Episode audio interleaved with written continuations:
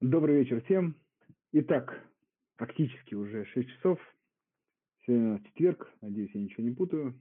И значит, сегодня мы поговорим о какой-то теме очередной, которая связана с фондом рынка. Но, безусловно, я думаю, в анонсах данного мероприятия все уже знают, о чем мы сегодня будем говорить. О компании Alibaba. Но давайте э, по обыкновению все собираются. Я сейчас чуть-чуть чуть попозже представлю гостя, и мы начнем. Хочу напомнить для людей, которые первый раз нас слушают, что а, подобные эфиры и мероприятия у нас проходят каждый вторник и четверг. Мы разбираем различные темы, связанные с фондовым рынком, с инвестированием, с экономикой. В общем, достаточно широко покрываем различные, скажем так, экономические, можно сказать. А, также мы периодически раз-два раза в неделю э, выпускаем такие достаточно подробные инвестиционные идеи, которые вы можете почитать на нашем сайте в блоге «Газпромбанк инвестиций».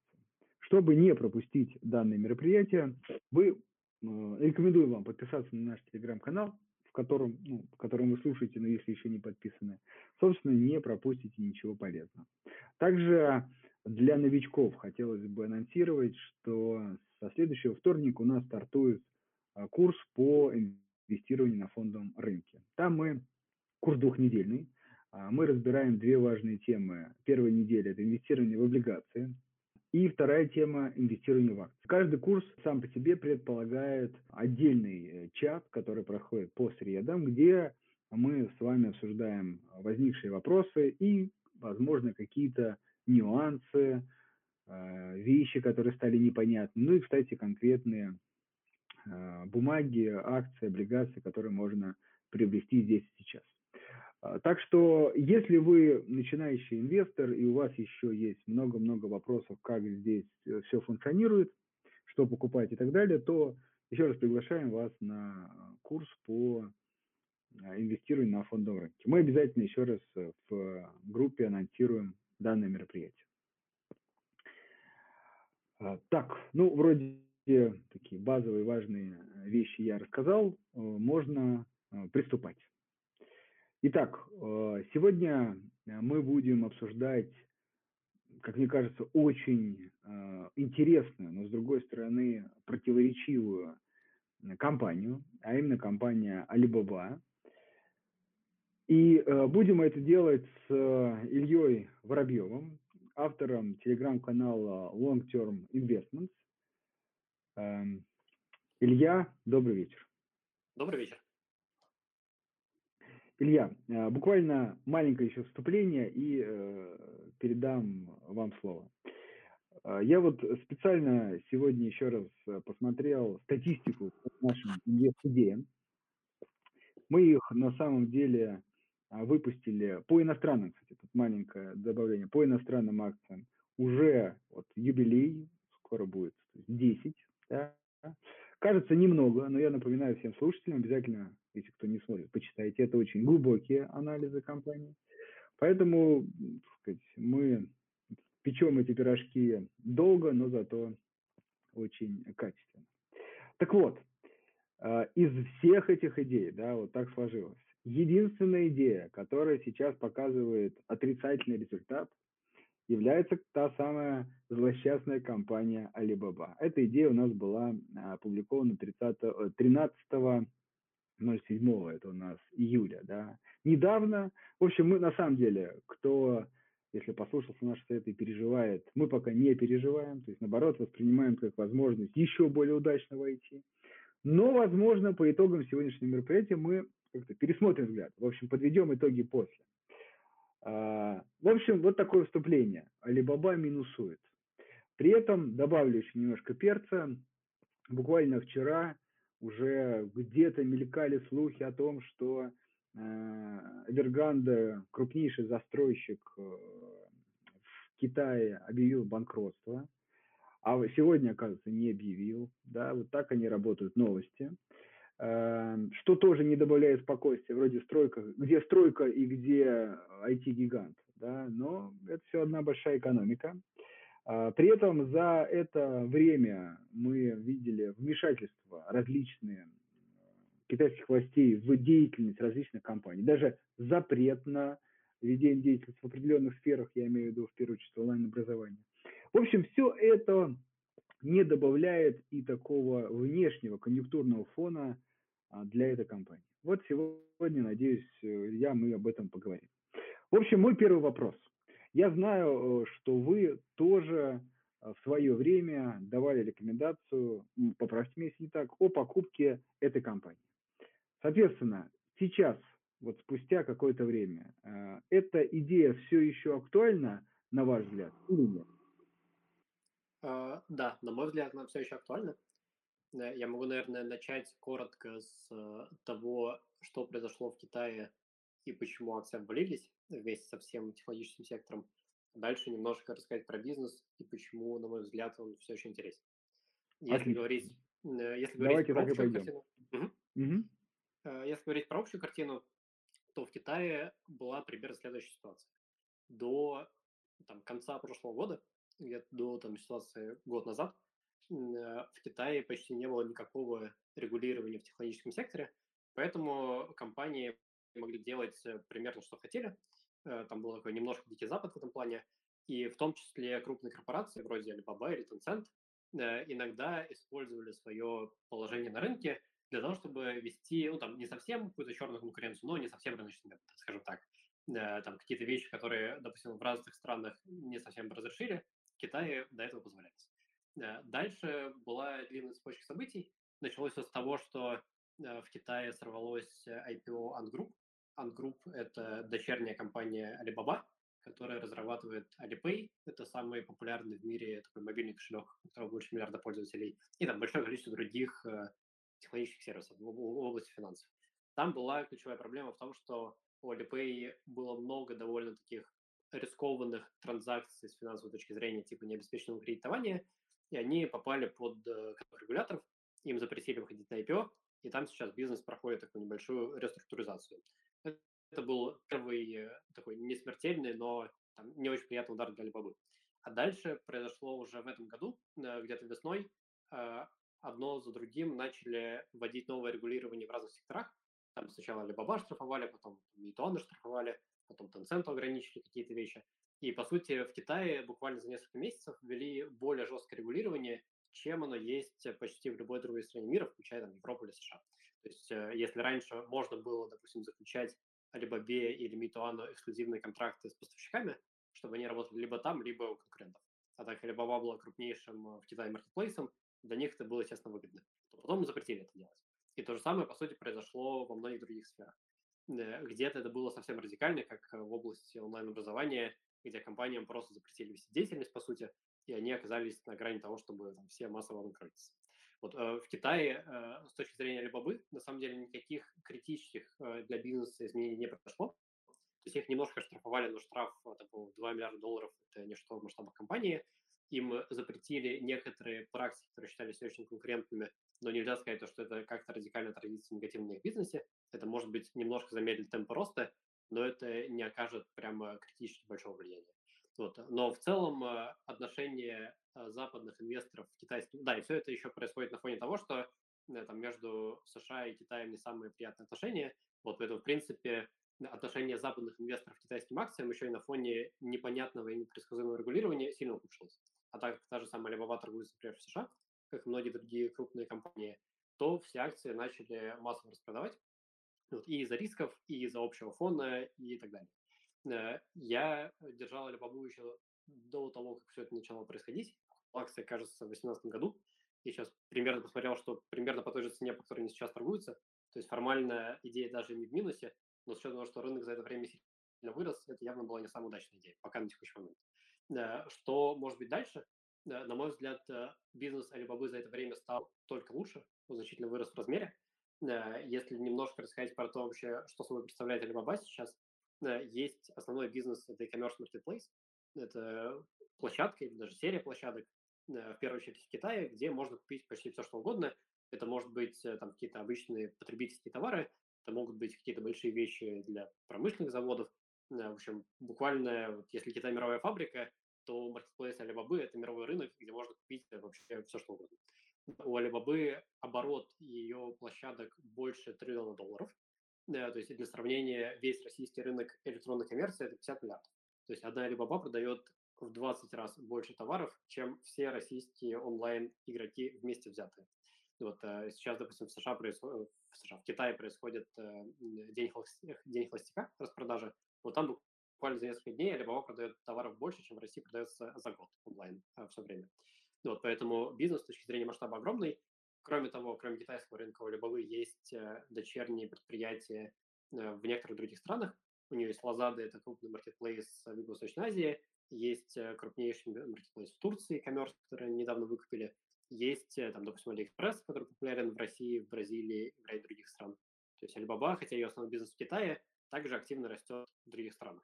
Вот. Но помимо того, что есть основной бизнес в области электронной коммерции, есть большое количество других разных бизнесов. Про них, наверное, большинство людей меньше знает.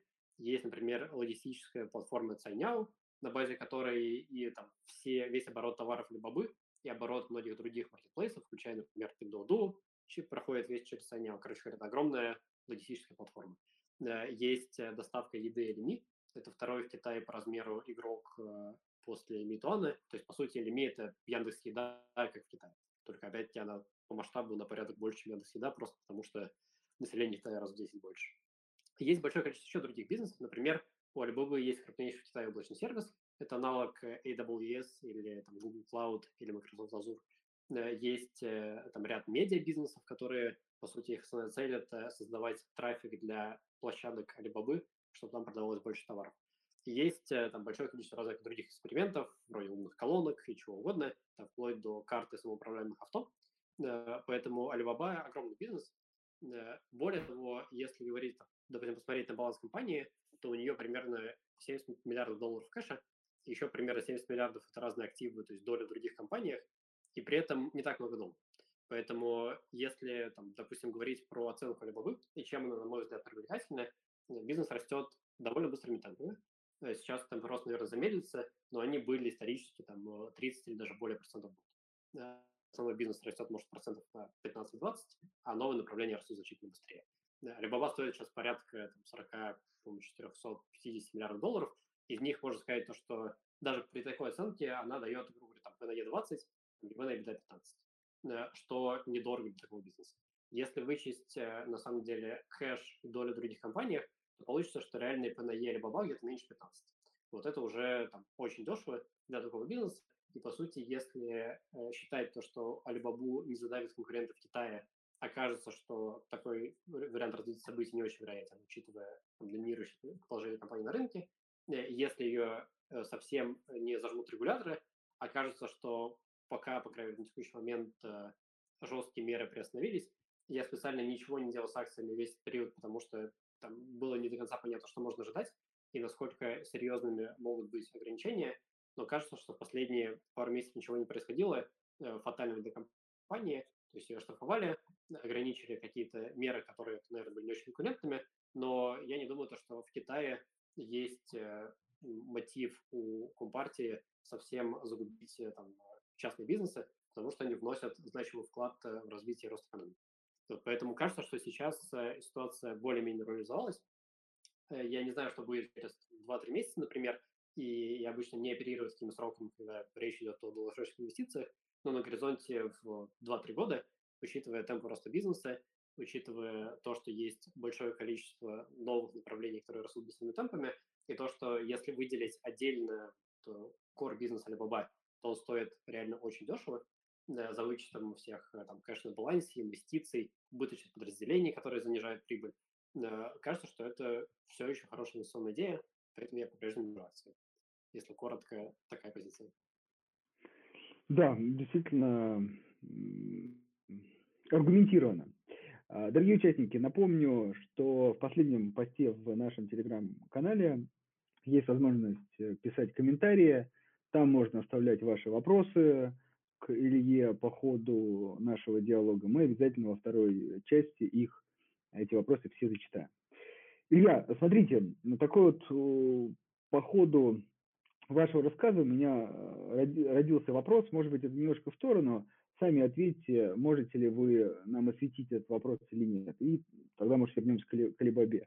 Скажите, пожалуйста, вот если рассматривать уже в целом а, китайский рынок или отрасль IT, то э, какова вообще там, диспозиция компаний крупных? Э, то есть, наверное, там мы все знаем про Microsoft, Facebook, Amazon и про их там, противостояние, чем они занимаются и так далее. А вот про китайский рынок, кажется, информации поменьше. Э, может быть, вы изучали Бабу и другие компании, уже погрузились в этот рынок. Можете вот так верхнеуровнево э, рассказать, какие вообще компании там ну, интересны, безусловно, с учетом того, что мы их можем купить там у нас, например, на Санкт-Петербургской бирже. Да, в Китае э, ландшафт выглядит примерно следующим образом. Есть э, две крупнейшие корпорации, это Alibaba и Tencent. Alibaba, соответственно, торгуется в США и на СПБ бирже, Tencent торгуется в Гонконге, поэтому к нему доступа нету через большинство российских брокеров. Э, они, Alibaba и Tencent, сопоставимы по масштабу бизнеса. У Alibaba основной бизнес – это e-commerce, то есть площадки для продажи товаров онлайн – у Tencent его ключи, там есть несколько разных бизнесов, есть гейминг, есть WeChat, это такое как супер приложение в Китае, там и мессенджер, и все что угодно, можно там, короче есть люди, которые просто живут в WeChat, для них это такой параллельный интернет. Э, дальше, если говорить про другие компании, есть Baidu. Baidu тоже торгуется, соответственно, на СПБ бирже и в США. Baidu раньше, раньше была как большая тройка компаний в Китае, Baidu, Tencent и Alibaba. Baidu – это крупнейший в Китае поисковик, по сути, китайский Google или Яндекс. Но проблема Baidu и там, китайского рынка для Baidu заключается в том, что если в России или в США поиск – это большая часть рынка рекламы, поэтому там Google и Яндекс занимают одно из крупнейших положений на локальных рынках, то в Китае большая часть рекламы происходит не в поисковике, а либо в WeChat в приложении люди что-то ищут, либо они идут сразу на маркетплейсы Alibaba и там что-то ищут, и, например, рекламная выручка Алибабы больше, чем рекламная выручка Байду. Хотя, казалось бы, Алибаба, на самом деле, не, не совсем ее основной бизнес. Вот, поэтому Байду сильно меньше с точки зрения масштаба бизнеса. Дальше из крупных компаний есть JD и Pinduoduo. Это два еще две компании e-commerce в Китае, по сути, крупнейшие конкуренты Alibaba. И э, у них на троих, наверное, процентов 80 всего рынка. То есть если, допустим, в России рынок электронной коммерции все еще формируется, и на долю там, пяти крупнейших игроков приходится около трети рынка, то в Китае топ-3 игрока занимают 80% рынка, из них половину Alibaba, и еще там примерно 30% на двоих GD и Pinduoduo. Э, если говорить про другие крупные компании, э, и GD и Pinduoduo торгуются в США, и, мне кажется, на СПБ бирже тоже. Э, другие крупные компании есть Meituan. Meituan торгуется в Гонконге, поэтому недоступен большинству инвесторов. Это крупнейшая компания по доставке еды крупнейший оператор букинга отелей, условно говоря, аналог booking.com, э, и там есть тоже ряд других бизнесов. И есть э, ряд компаний поменьше, есть еще компания ByteDance, она вообще частная, то есть ее акции никто не сможет купить. Вот у них есть популярное приложение TikTok, про которое, наверное, многие знают. Это, наверное, там самый такой главный китайский хит, который стал популярным не только в огромном Китае, но и за его пределами. Ну, и есть большое количество других э, разных э, технологических компаний. Есть, допустим, Didi, который крупнейший в Китае агрегатор такси. Э, там есть какие-то компании поменьше и в e-commerce, и в гейминге, и в прочих сферах. Вот, но базовое, если говорить про там, масштаб бизнеса с с Alibaba, он есть только у одной компании, у Tencent. Вот, наверное, как-то так коротко выглядит диспозиция на китайском рынке технологическом. Окей. Okay. И можно вот, финализируя эту часть, опять же, если возможно, мы Алибабу еще поподробнее обсудим, но все-таки давайте так сформулируем. На какие компании из э, перечисленных вами, или, может быть, какие-то еще не перечисленные, с учетом их возможности купить на Санкт-Петербургской бирже, вы бы так э, рекомендовали обратить внимание, вот, поизучать? Да, сейчас, если доступны на бирже, но я могу сказать то, что мне бизнес Байду не очень нравится, Э, потому что ее, собственно, основной бизнес, который приносит э, основные деньги в виде поиска, показывает не очень хорошую динамику. Э, с точки зрения JD и Pinduoduo, крупнейших конкурентов Alibaba, я их недостаточно глубоко изучал. JD потенциально тоже может выглядеть интересно. Там основная, основной тезис может быть в том, что если Alibaba это... То есть есть две разные бизнес-модели.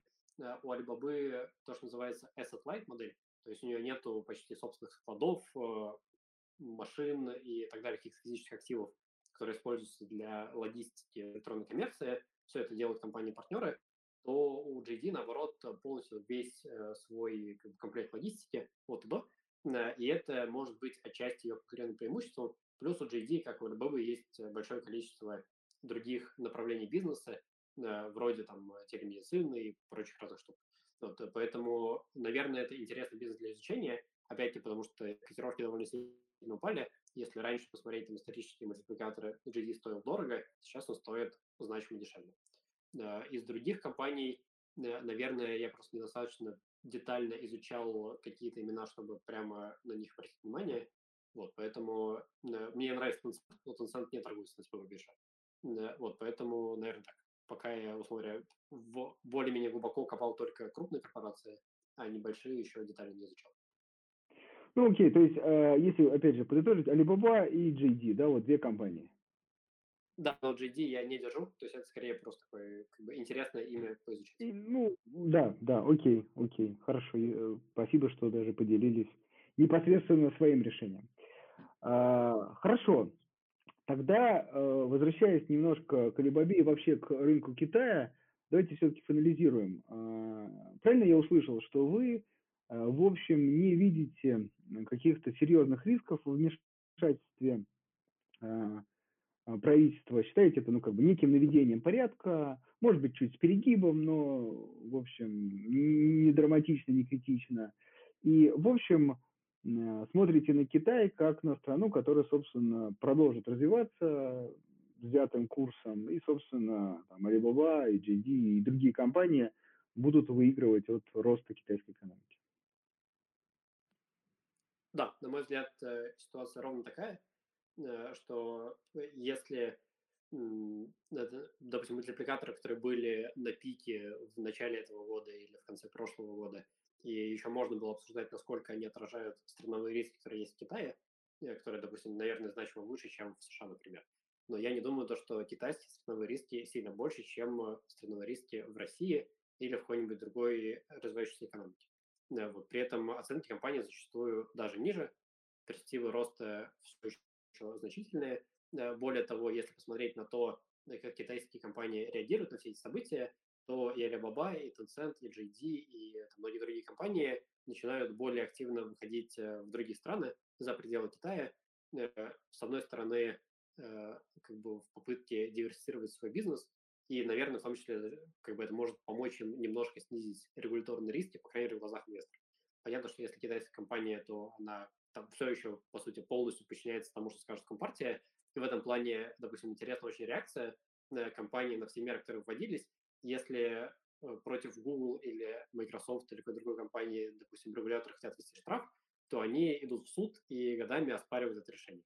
Иногда у них получается, иногда нет, но они как бы никогда просто покорно не соглашаются с этим. Там можно даже вспомнить, как э, были истории противостояния в Австралии, где Facebook просто заблокировал все австралийские новости и сказал, что он против регулирования, и это неправильно. То в Китае компании действуют ровно наоборот. Если им выписывают штраф, они говорят, что как бы, это все правильно, мы как бы были неправы, мы его заплатим, не будем спорить.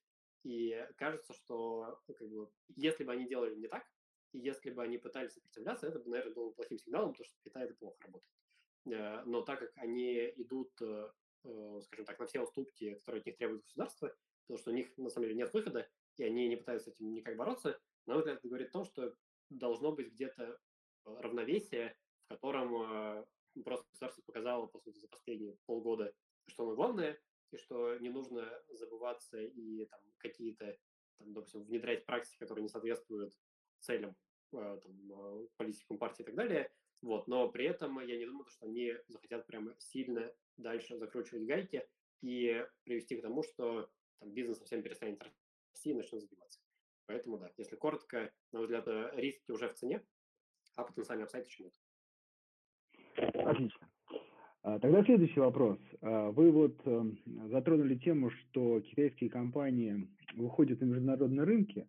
Ну, я думаю, и там российский потребитель это видит по различным э, китайским товарам, которые появляются Вернее, они уже давно, конечно, на нашем рынке, но именно таким э, уже брендовым, качественным э, товаром, то есть не просто произведено там, но под э, лейблом там какой-нибудь американской, европейской компании, а когда уже выходит именно э, сама китайская компания. Это и оборудование, и там, машины, долгосрочные товары, длитель, товары длительного пользования, там, холодильники, техника и так далее. А, вот это с одной стороны. С другой стороны, я знаю, ну, без конкретики, что вам глубоко знаком мир там, технологий, IT и так далее. Вопрос следующий. Эм, как вы считаете, вот э, понятно, что Китай в свое время отгородился очень хорошо от там, воздействия Facebook, Google, Amazon и так далее, и поэтому создал так называемый свой сектор IT внутри, достаточно крупный. Но теперь он начинает уходить и начинает конкурировать с западным. А, исторически э, всегда ну, была большая претензия Китая, что он, ну, как бы, будем так говорить, тупо воровал технологии, но, правда, использовал их еще, применить тоже надо. Вот какова сейчас, на ваш взгляд, исходя из вашего опыта, ситуация в китайских компаниях? Они э, создают действительно что-то новое, то есть они по IT э, там, инфраструктуре, по IT-специалистам, по э, там, научно-техническому прогрессу уже готовы конкурировать с западным миром? Или э, пока это только такие первые попытки, и до этого еще далеко? Да, хороший вопрос. На мой взгляд, э, компании уже готовы конкурировать, и во многих вещах они даже лучше, чем западные аналоги, хотя 10 лет назад это было не так. Если посмотреть на то, как вообще развивалась интернет-индустрия в Китае, то происходило примерно следующим образом. Где-то лет 15-20 э, назад э, первые такие китайские предприниматели, которые, допустим, учились в США или работали в США, и видели, как в США возникают бизнесы вроде Google или Amazon или подобные истории, начали пытаться их повторять в Китае. Причем изначально это было такое тупое копирование. Есть даже, ну, там где-то можно найти смешные скриншоты, как первая версия китайского Фейсбука, э, по-моему, назывался Рен Тогда, э, была просто вот списана с натурального Фейсбука один в один, вплоть до пикселей, там, цвета и цветовой гаммы, просто была передана, грубо говоря, на китайский язык. Э, но проблема была в том, что в Китае так делали очень многие. Поэтому если есть 10 одинаковых копий Фейсбука, то ни одна из них не может нормально работать, потому что у них нет никакого конкурентного преимущества. Поэтому в Китае э, предприятия начали очень быстро совершать итерации, развивать свой продукт, и это вылилось в то, что э, через там, буквально 5-7 лет они часто изменялись до неузнаваемости. То есть, например, в Китае нету таких типичных соцсетей, они есть, там, допустим, на Западе. Там нету аналогов Facebook. Там есть WeChat, который как бы мессенджер, но еще помимо мессенджера огромное количество других разных функций. И, по сути, WeChat первый сделал так называемое суперприложение, когда ты можешь в одном приложении сделать все, что угодно. Заказать еду, попереписываться, посмотреть видео и там э, вообще любую другую функцию, которая в интернете. Дальше за ним начали повторять э, другие компании. Э, там, если посмотреть, допустим, на Meituan, изначально там, в Китае была так называемая война там, 5000 группонов. Был в свое время популярный группон, где-то лет 10 назад. Такой сервис купонов на скидки. Вот в Китае их сделали 5000. Дальше они начали конкурировать между собой. В итоге остался Ньютон, вот, который как бы сейчас Группон в США стоит э, там копейки, и нормально как бизнес развился, а Митуан вырос в бизнес стоимостью 200 миллиардов долларов и стал э, там на порядок больше, чем вообще все подобные бизнесы в мире вместе взяты. Э, просто за того, что если просто копировать, то на китайском рынке было невозможно выжить. И поэтому сейчас скорее история в том, что китайские компании во многих вещах намного более продвинуты, чем их западные аналоги, просто потому что из-за безумной конкуренции им пришлось придумать что-то новое, потому что иначе там, те, кто это не сделали, просто не э, Поэтому сейчас, на мой взгляд, у них есть э, хорошие шансы во многих сферах, наоборот, э, там, составить значимую конкуренцию. И здесь, может быть, возвращаясь к вопросу про то, что в свое время Китай заблокировал доступ зарубежных платформ интернет на местный рынок, в том числе за счет этого они смогли, там, смогли вырасти местные компании, Китайские компании чаще сталкиваются с, подобной же, с подобными рисками. Например, в, США чуть не запретили TikTok при Трампе. Вот, и там э, была вероятность, что его, допустим, более дешево купят или Oracle, или Microsoft, но в итоге, кажется, от идеи, от этой отказались. Есть история, что, например, в Индии заблокировали все китайские приложения крупные. Поэтому у китайских компаний есть риски больше регуляторные, на мой взгляд, что им просто в какие-то рынки запретят идти. И э, на регуляторном уровне заблокируют даже попытки выйти на этот рынок. Но там, где нету какой-то геополитической напряженности по отношению к Китаю, допустим, в рынках многих развивающихся стран, у них, на мой взгляд, есть очень хорошие шансы закрепиться. А, окей, а, я сейчас сказать, вот эту часть анализирую, а, и, может быть, перейдем к вопросам, еще про Либабу пару слов. А, не кажется ли вам, вот просто с учетом вот этой тенденции и с учетом действительно огромного потенциала рынка Китая, напоминаю, там, да, это сейчас я сейчас, может быть, вы, вы мне напомните, больше миллиарда, но там уже полтора, да, наверное. А, миллиарда 1,4 миллиарда, да. 1,4, да, вот, 1,4. То есть, ну, с, по сравнению с там, американским рынком, а, европейским, это действительно большое количество населения. Понятно, что это не столь пока платежеспособное население, как, опять же, западных э, странах, но тенденция просто огромная. То есть я к тому, что кажется, что Китай своего рынка еще ну, немало осталось. Вот. Э, и вот, ну, может быть, предвосхищая вопрос Алексея как раз, он его написал – вот с этой точки зрения, если вот так поразмыслить и оставить за скобками или принять риск вмешательства властей, кажется, вообще китайский рынок один из самых перспективных для вот такого долгосрочного инвестирования. А в связи с этим вопрос. А, как вы считаете, все-таки какую долю а, китайских компаний стоит держать в портфеле? Ну и, собственно, почему, если можно кратенько. У меня сейчас доля небольшая. У меня пока кроме Алибабы нет ничего в портфеле. И доля Алибабы органически жалась, мне кажется, до 2-3%. Я как раз сейчас хочу после сезона отчетов э, посмотреть, по сути, на реакцию разных бизнесов на меры, которые ввели в Китае, и, может быть, что-то докупить.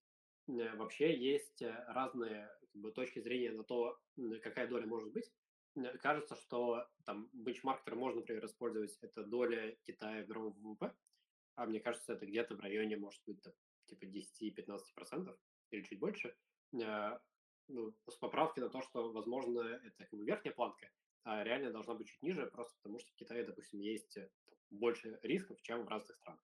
Поэтому если там, его экономика по размеру сопоставима с там, какой-то долей США, может быть, просто за счет рисков она там, доля должна быть чуть меньше.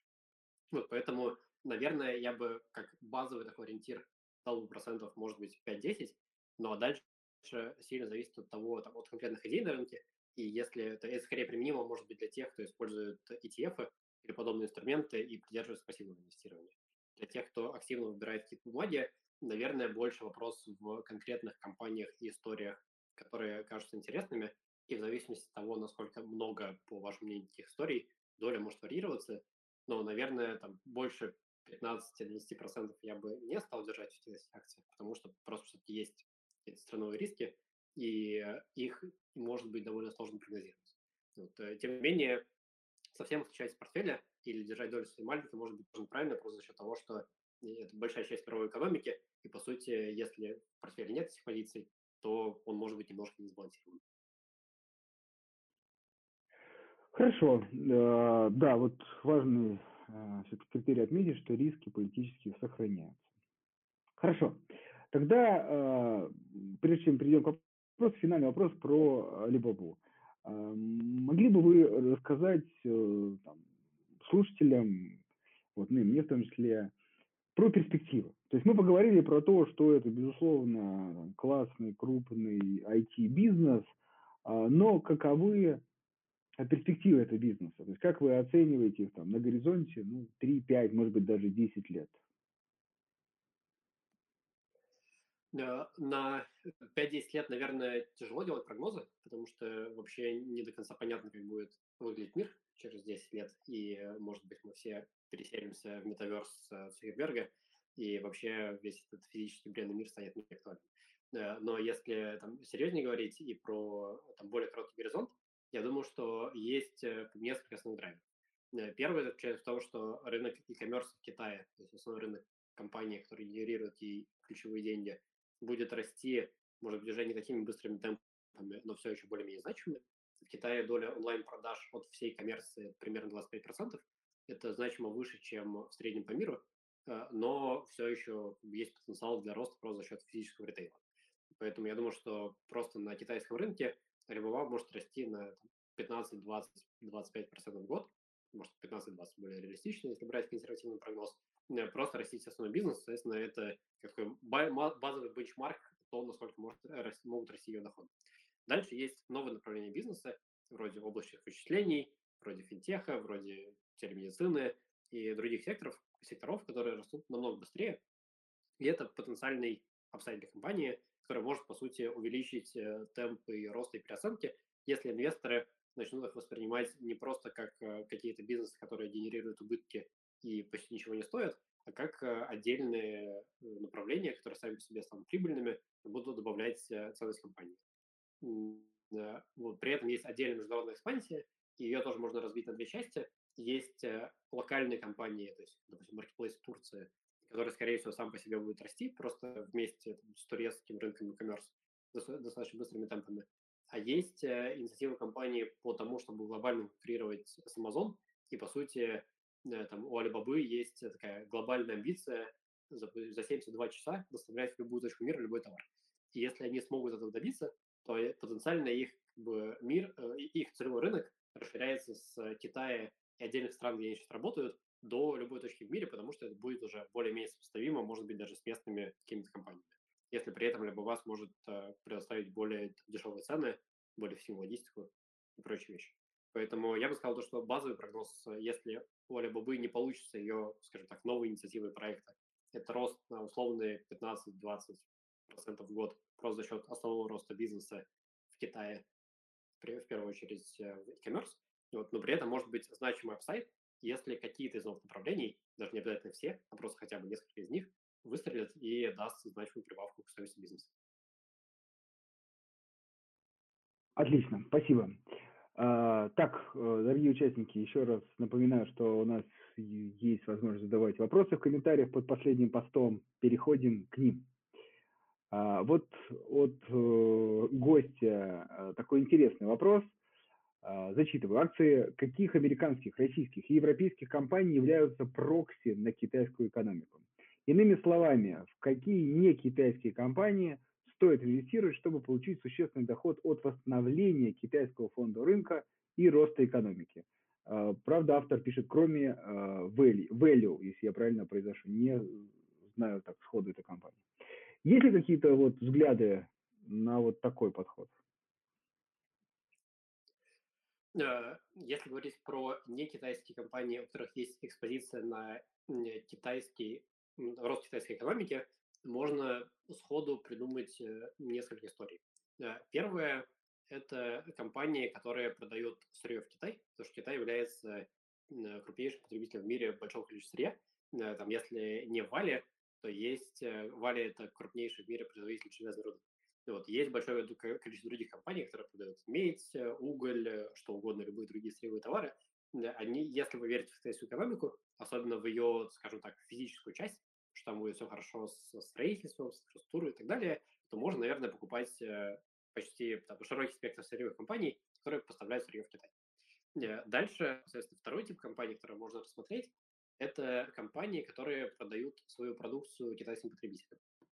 Их, на самом деле, там может быть не так много, где именно Китай составляет большую долю.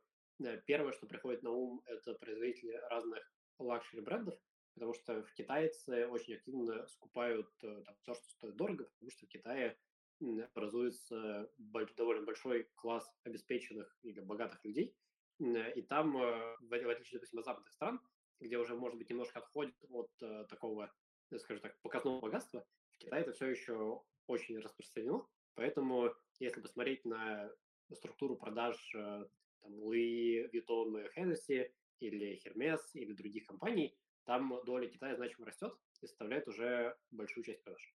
Э, эти компании стоят дорого. Я сразу скажу то, что я их подробно не смотрел.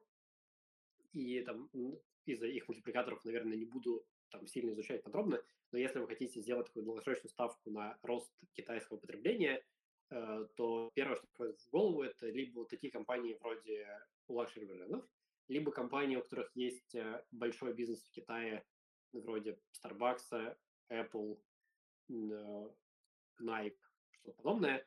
Там есть везде риски. Они связаны с тем, что в Китае могут появляться сильные локальные конкуренты. Допустим, в свое время казалось, что Luckin Coffee может убить Starbucks. Правда, казалось, что это наоборот, и компания на самом деле сильно завышала свои показатели. Против Nike там тоже были большое количество выступлений в Китае, связанных с, с разными геополитическими историями. Вот. Но, тем не менее, я бы, условно отметил два фактора. Первый – это те, кто поставляет в Китай сырье, если вы верите больше в такую инфраструктурную часть. Второе – это те, кто поставляет в Китай потребительские товары. Как правило, это компании с э, сильным известным брендом, э, которые любят китайских потребителей. Вот, наверное, это два самых очевидных варианта, которые приходят в голову. Отлично. Следующий вопрос. Э, ну, такой, мне кажется, немножко риторический, но все-таки. Что делать долгосрочному инвестору, у которого доля данной бумаги, имеется в виду либовая, думаю, 10%, при этом акция показывает минус 30, ну, видимо, фин результат, минус 30%. Усреднять или лучше не увеличивать долю в портфеле? Э, здесь э, сложно давать какие-то рекомендации из-за того, что просто у разных людей разная склонность к риску, разная степень диверсификации и подобные вещи. У меня базовая практика как бы к любому компании заключается в том, что я не усредняю позицию просто потому, что она упала. Э, я усредняю позицию, когда мне кажется, что бизнес стал лучше, или он стал сильно дешевле и более интересным по отношению к другим альтернативам. То есть всегда может быть вопрос, если у вас есть э, свободный кэш, и вы верите в эту акцию, можно, наверное, докупить, там, докупить акции, если как бы, считаете, то, что все, там, ее хорошо перспектива. Если вам нужно ради этого что-то продать, и, допустим, продать то, что выросло, и откупить э, то, что упало, это, как правило, плохая практика, э, просто потому что, ну, то есть не, не нужно принимать решение, исходя из того, что акции упали или выросли, нужно каждый раз смотреть на то, насколько при текущих котировках акции стали более или менее интересны, и сравнить с альтернативами, которые тоже стали более или менее интересны. Вот, э, вот, а можно задать вопрос, э, нужно ли покупать Alibaba, если есть, допустим, другие китайские компании, которые тоже сильно упали. Может быть, они упали даже сильнее, чем Alibaba. И, может быть, они сейчас интереснее. Вот, поэтому как бы, я не могу сказать то, что не нужно докупать или точно нужно докупать. Все зависит от того, как вы смотрите на компанию и какой политики вы придерживаетесь с точки зрения риска. Вот. Но при этом э, там, важно видеть, что если, допустим, уже 10%, и вы это, удвоите позицию, и она продолжит падать, то там это может быть э, значимым ударом для портфеля. Такой сценарий, наверное, нельзя исключать. Вот поэтому, если вы осознанно не придерживаетесь политики такого концентрированного портфеля на нескольких бумагах и прямо не сильно верите в компанию, то, наверное, не стоит ну, очень сильно увеличивать позицию, просто потому что любое такое увеличение приводит э, к значимым рискам. Да, соглашусь, э, добавлю еще немного то, что вот как раз на такие вопросы очень сложно отвечать. Эти там, что купить, а вот я купил, это упало, стоит еще докупить и так далее, потому что э, какой у вас вес профиля, как много у вас других бумаг, какие ваши горизонты, долгосрочные Ну, очень много вопросов, которые нужно уточнить вначале, э, прежде чем вам выдать как бы точечную рекомендацию для вас, потому что, ну, опять же, мое мнение, исходя из разных целей и задач, они могут быть абсолютно противоположны. Хорошо, идем дальше. Эм, ваше мнение на влияние большой мировой инфляции на онлайн-торговлю? Я думаю, то, что э, здесь важно смотреть на то, насколько компании могут э, обладать то, что называется pricing power, это способность перекладывать свои издержки на потребителей. Э, там по-другому можно сказать, насколько там, сильный бренд компании, насколько качественный продукт, и те компании, у которых, э, которые смогут это сделать, они, по сути, будут, грубо говоря, расти на инфляцию, и там и с точки зрения выручки, с точки зрения прибыли, и на них это никак негативно не повлияет. Э, компании же, у которых э, ну, там более слабые позиции, и которые, допустим, придется абсорбировать инфляцию в свой PNL, и они не смогут при этом повысить цены, они могут значимо пострадать. Вот, поэтому в условиях инфляции я бы обращал больше внимания на то, насколько компании там, сильный бренд, позиция на рынке, там, э, насколько потребителям действительно нравится их товар, насколько они будут готовы платить за него дороже, э, если компании придется поднять цены, чтобы просто переложить э, повышение своих издержек. Вот, и если ответ положительный, если у компании есть такая возможность, то, скорее всего, инфляция на нее негативно не повлияет. Вот, бизнесы похуже могут зачем пострадать. Хорошо. Так, э, ну, частично на этот вопрос мы отвечали. Может быть, кратенько еще раз резюмировать. Спрашивает участник, не кажется ли вам, что Китай стал не бизнес-френдли? Целый год выходят негативные новости, как китайские власти ограничивают бизнес начинания с IPO, и заканчивая полностью уничтожением онлайн отрасли образования. Э, это как раз э, причина, по которой я ничего не делал с китайским акциям последние полгода, просто чтобы посмотреть на масштаб проблем. На мой взгляд, исходя из э, того, что происходит в последние месяцы, где, кажется, никаких значимых новых ограничений не происходит, для в онлайн-образования, наоборот, речь идет о том, чтобы компания начать выдавать какие-то точечные рецензии и, соответственно, там, помочь им возобновить бизнес. Вот кажется, что на текущий момент, на мой взгляд, основные риски уже отыграны. Возможно, в каких-то отдельных отраслях еще будут э, возникать точечные ограничения, но, на мой взгляд, опять же, субъективное мнение, что в Китае нету, э, как бы нету цели задавить индустрию, есть, э, там была цель показать, кто главный, и она уже достигнута. Поэтому дальнейшие риски, там, они все еще есть, но они стали значимо меньше, чем были, допустим, полгода назад. Окей, ну и пока финальный вопрос, участники, если у кого-то все-таки вопрос остался, самое время написать. А, опять же, немножко про то же самое, но давайте как-то попробуем прокомментировать. Что влияет больше на цену акций китайской компании? Бизнес и его фундаментальные показатели или Коммунистическая партия России? О, России, да, кстати. Может быть и России. Китая. Э, на мой взгляд, э, краткосрочно Э, может больше влиять политика Компартии, долгосрочно почти всегда влияет бизнес. Если бизнес за там, следующие 5 лет вырастет в 10 раз, и при этом станет в 10 раз больше выручки, прибыли и так далее, он, ну, как бы очень маленькая вероятность, что он при этом не станет стоить дороже, если он сейчас не безумно переоценен. Э, поэтому, как правило, есть э, такой интересный график, он показывает статистику того, то есть берется берутся драйверы роста котировок на длинном временном интервале и раскладываются по параметрам. Рост выручки, рост мультипликатора, рост прибыльности и так далее. И там видно то, что на коротком горизонте э, самое большое влияние оказывает изменение мультипликаторов. А изменение мультипликаторов – это в основном, по сути, изменение сентимента рынка, который, на который в том числе влияет регулирование. А, допустим, на горизонте в 10 лет больше 70% вклада в рост э, любой акции вносит рост бизнеса. Поэтому если бизнес э, хорошо растет, то долгосрочно, скорее всего, он будет значительно дороже стоить. Э, вот. Единственное исключение, если он сейчас экстремально переоценен, и этот будущий рост уже заложен, то кажется, что в китайских компаниях, особенно сейчас, э, таких уже не осталось.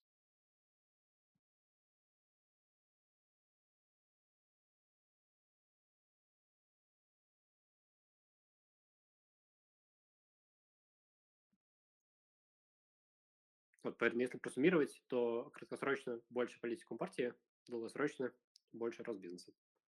Да, извиняюсь, у меня тут э, выклю... выключился микрофон. А, есть вопрос от Александра. А, посоветуйте источники для начинающих инвесторов. То есть где вот можно изучать эту информацию о компаниях? Э, с точки зрения источников информации, ну, первая самая базовая информация – это просто отчетности самих компаний. Э, компании каждый квартал публикуют презентации для инвесторов, финансовые отчеты. У них проходят дни инвесторов, где они еще более подробно рассказывают про бизнес. Есть звонки с инвесторами, где опять-таки менеджмент более подробно рассказывает про то, что происходит с компанией. Вообще, если вы хотите подробно изучить бизнес, хороший способ это сделать – это открыть годовой отчет компании, особенно если он торгуется, допустим, в США. Там есть для американских компаний называется форма 10K, для, то есть 10 Э, для зарубежных, включая китайских, 20F, э, то есть 20F. Э, и там компания подробно расписывает обычно, в чем заключается ее бизнес, на каком рынке она работает, кто ее конкуренты, в чем их конкурентные преимущества. И это очень полезное чтиво. По сути, за вас делают выжимку основной информации, которая нужна для принятия, ну, может, не вся информация, которая нужна для принятия решений, но, по крайней мере, общий бэкграунд, чтобы понять, чем занимается компания и там из чего состоит их бизнес, сколько он зарабатывает, на чем тратит деньги и прочие вещи. Вот. А далее есть, э, соответственно, большое количество других источников. Это могут быть профильные СМИ, если вы изучаете какую-то сферу. Это могут быть э, какие-то, допустим, авторы блоги, блогов, журналисты, кто угодно, кто тоже подробно рассматривает те или иные компании. Ну, дальше уже сильно зависит от того, какая цель вашего анализа и насколько глубоко вы хотите погрузиться. Но в любом случае, я бы советовал начать с первоисточников, Э, с просто отчетности компаний, особенно с годовых отчетов, где компании подробно рассказывают про свой бизнес. Вот, а дальше уже углубляться в, в зависимости от потребностей какие-то э, другие сферы. Отлично. Э, так, э, ну, давайте вот тут вопрос, насколько устойчиво к кризисам. Все-таки, мне кажется, это вопрос уже не совсем там, к Alibaba компаниям, отдельная история, может быть, как-нибудь обсудим в следующий раз. Э, Илья, пользуясь небольшим остатком времени, если есть какое-то мнение на эту компанию, мне кажется, она тоже достаточно интересна, и это все-таки российская компания, но тоже сфера IT, которая тоже давно падает, и многие инвесторы задаются вопросом, что с ней делать. Это компания, ну, Mail, теперь это ВК э, компания. Э, есть ли какой-то у вас такой экспертный взгляд на нее? Насколько падение цен отражает реально там какие-то проблемы компании? Или все-таки э, цена сейчас, ну, просто так сказать, отрисовывает негативные так сказать, финансовые показатели, но не учитывает такие глубокие фундаментальные вещи, связанные там с различными бизнесами, которые сейчас просто требуют финансирования. Я как раз в процессе изучения ВК, э, вот, поэтому у меня нет еще прямо финального мнения, но э, предварительно выглядит примерно так что если смотреть на компанию просто, ну, говоря, разбить ее на части и попробовать их э, там, вместе, там, по отдельности проанализировать, и дальше посчитать, сколько они могли бы стоимость, э, стоить как независимые компании, то получилась бы история, что ВК недооценен относительно своей реальной стоимости. Э, дальше есть вопрос два, наверное. Вопрос первый – качество менеджмента и то, насколько дисконт оправдан. Потому что если, допустим, то есть сейчас, по сути, складывается ситуация, что инвесторы оценивают тоже Яндекс скорее с премией, потому что верят в то, что компания э, показывает хорошие результаты, и что ее менеджмент принимает правильные решения и строит э, хороший бизнес. А в ВК, на мой взгляд, сейчас ситуация скорее обратная, и что инвесторы не очень сильно верят в менеджмент. Э, возможно, часть оправдана, потому что если сравнить, допустим, разные бизнесы в, одних, тех же, в одной и той же сфере у этих компаний, то между ними, как правило, значимая разница. Э, дальше есть второй э, вопрос. Если есть недооценка, то может ли она как-то э, монетизироваться? То есть если на бумаге компания стоит дешево, она может долго стоить дешево, просто потому что у нее не будет драйверов для переоценки. В случае ВК значимым драйвером для переоценки может быть потенциальное IPO или выделение, или какой-то еще формат, который позволит раскрыть стоимость их совместного предприятия со Сбербанком, в первую очередь, там, Delivery Club, Самокат, Steam другие бизнесы. Если это произойдет, допустим, в следующем году, то это может стать значимым драйвером и переоценить акции компании. Э, если этого не произойдет, и компания продолжит развиваться так, развивается, то довольно сложно оценить перспективы, просто потому что э, формальная дешевизна может не транслироваться в Роскассировку долгое время, потому что просто у него не будет. Спасибо и за этот ответ. А, ну, я считаю, что мы задали все вопросы. Обсудили не только компанию Alibaba, но и китайскую экономику, и даже российские компании. В общем, кажется, привели, как обычно, время пользы. Илья, вам огромное спасибо за то, что пришли. Для слушателей напоминаю, что Илья является автором телеграм-канала Long Term Investments, где как раз э, он рассказывает про компании очень глубоко, изучает их, описывает, рассказывает э, о бизнесах. Так что если вам также нужна какая-то пища для размышлений, в том числе вы можете посетить э, канал э, Ильи. Илья, вам еще раз большое спасибо и успехов в, вашем, в развитии вашего дела. Спасибо. Всем пока, всего доброго.